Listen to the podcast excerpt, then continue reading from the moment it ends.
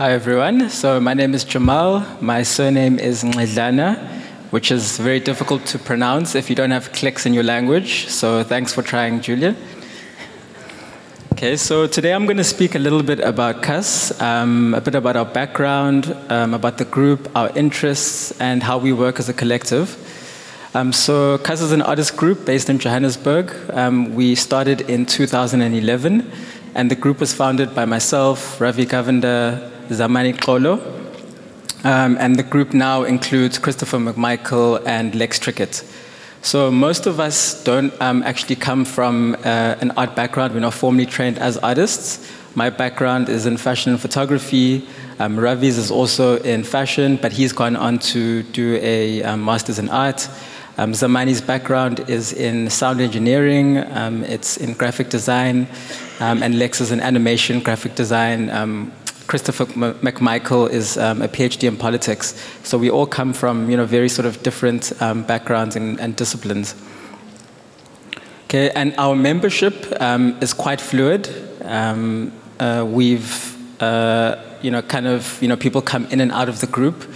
Um, so we've worked with a lot of other artists. Collaboration is a big part of our practice. Um, and some of the artists we've worked with um, on projects, um, Sekukuni, whose work um, was featured as part of um, uh, Reze's um, uh, project, which is over there. And um, we've also worked with uh, Philip Pilika, who's a Danish artist in one of our projects. So very sort of collaborative, and the group is very fluid, people coming in and out of the group. And our interests as a group, so we kind of focus on um, creating work that examines society um, and culture, especially with a focus on urban, the urban South African context um, and also popular culture. Um, we're interested in um, you know, social and political and economic systems, so systems that have an impact on culture and cultural production. And um, we're critical of you know, um, some of these systems, especially systems like um, capitalism and um, mechanisms of capitalism, um, for example, like influencer marketing.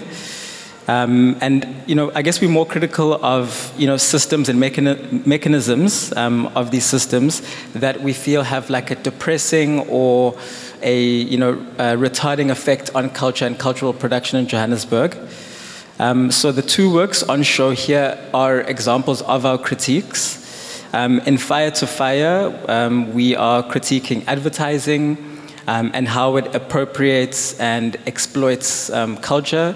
And in Fully Automated Luxury Influencer, Influencer which is the three part film series, um, we, we are. Or um, critiquing on how it distorts um, the value of experimental and exploratory um, cultural production. So I'm just going to read an extract from a text we wrote about fully automated luxury influencer, which is one of the films that are on show.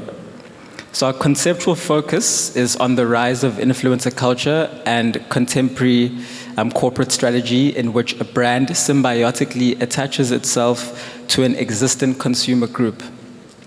Marketing discourse presents this as a mutually beneficial relationship but we can't help but see the darker and parasitic ramifications of such attachment. Influencer culture emerges from rapid evolutions in media, commodity, and technology. Politically, individual influences and small groups can increasingly mobilize extremist sentiments to leverage themselves into power, as more saliently evidenced in the rise of Donald Trump and such influence is mediated through often obscure assemblages of secret algorithms, government psychological operations, corporate lobbying, and emotional engineering.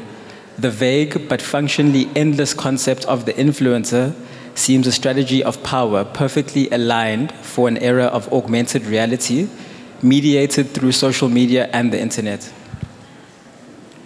But our aim is not to produce a literal psychological treatise, but rather to explore the many facets of contemporary influence through metaphor. We want to use the genre tropes of science fiction and horror to map the surreal and baroque dimensions of influence. Our focus will be on the parasitic aspects of it, of a cognitive virus infecting, distorting, and reassembling reality in perverse new ways. This approach is influenced by the tradition of politically engaged pulp films, from They Live to Get Out, in which monstrosity serves as grotesque commentary on obscene reality.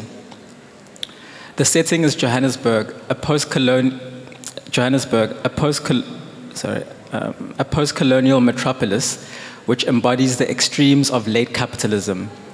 Squalid slums are towered over by gleaming corporate headquarters looming over the landscape like spaceships. Toxic mine dumps surround paranoid suburbs, their quiet streets fortified by military grade technology. But the city is also a center for culture, the home of the latest mutations in sound and style. With the help of a production network um, we have in Johannesburg, we tapped into the aesthetics that produce a story of influence run amok.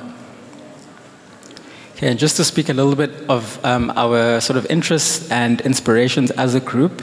So, along with the critiques um, of culture, we're also inspired by um, and celebrate vernacular cultures in the urban South African context. And our interest in vernacular visual culture has come to define our practice. We've always been interested in cultural producers who operate um, outside of developed or institutional arts and cultural spaces. So, people who don't consider themselves as artists and aren't formally trained, but are more innovative in their approach um, and producing work that is visually exciting and has an immense artistic value. So, an example of some of the people we've collaborated with um, we've collaborated with filmmakers um, in downtown Johannesburg who um, make kind of lo-fi horror films. One of these guys is Vugani Ndebele. We made a film together. And we've also collaborated with um, an artist from Uganda.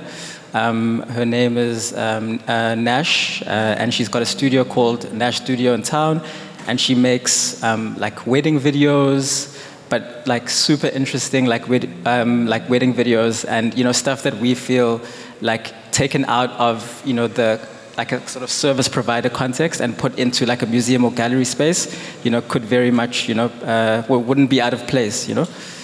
Um, okay, so that's Cuss, and just to mention a little bit um, about uh, Bubblegum Club, um, which is so. I mean, Cuss is very much the sort of like um, this lab. It's you know very exploratory. We examine things, and then we create very speculative sort of works. And then Bubblegum Club is more of the sort of practical, um, you know, side of these, um, I guess, these like cultural like examinations that we've made, and it's you know finding ways to create, I guess, systems which will um, uh, make you know this work and these ideas that we, we have more hello uh, more sustainable. Um, so Bubblegum Club is a digital publication and content production studio which was founded in uh, 2015.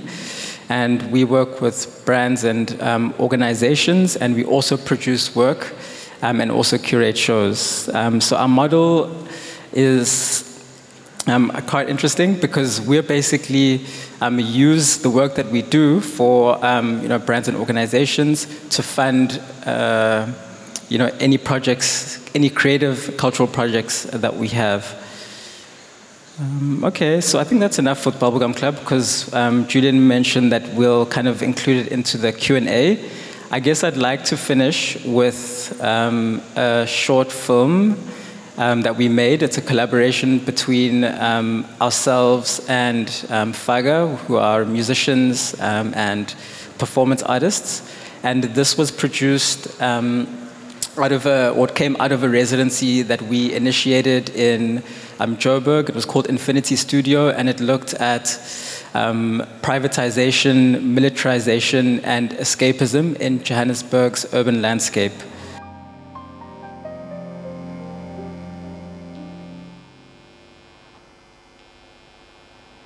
Samantha Pike, who disappeared from her home in a Kyalami estate late last year, has still not been seen anywhere. Was during the height of the communicatia hysteriosis epidemic that she went missing. Her father, Deputy President Melusi Pike, has launched an investigation team to look for her in the non-estate areas where she's rumored to be hiding.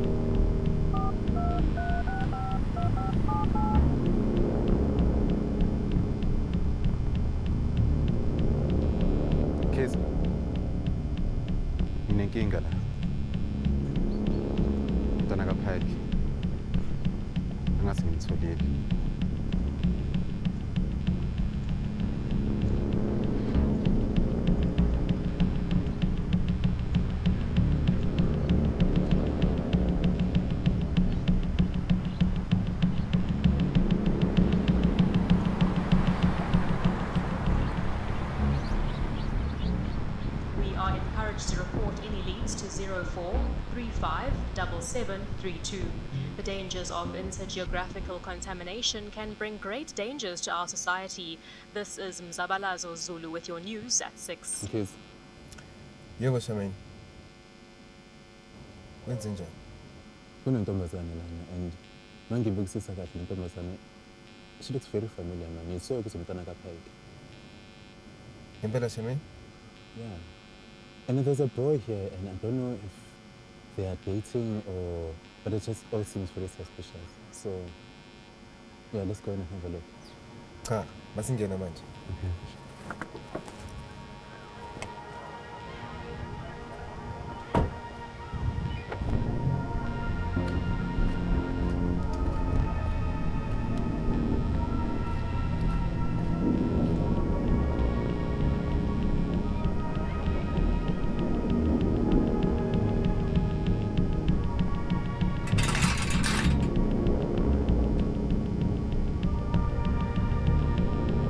Doctor, weed. Tabo, this is Dr. Mkize. He specializes in the caliber of illness currently affecting your Cousin, Samantha. My cousin. Can we come inside and have a look? Um, sure.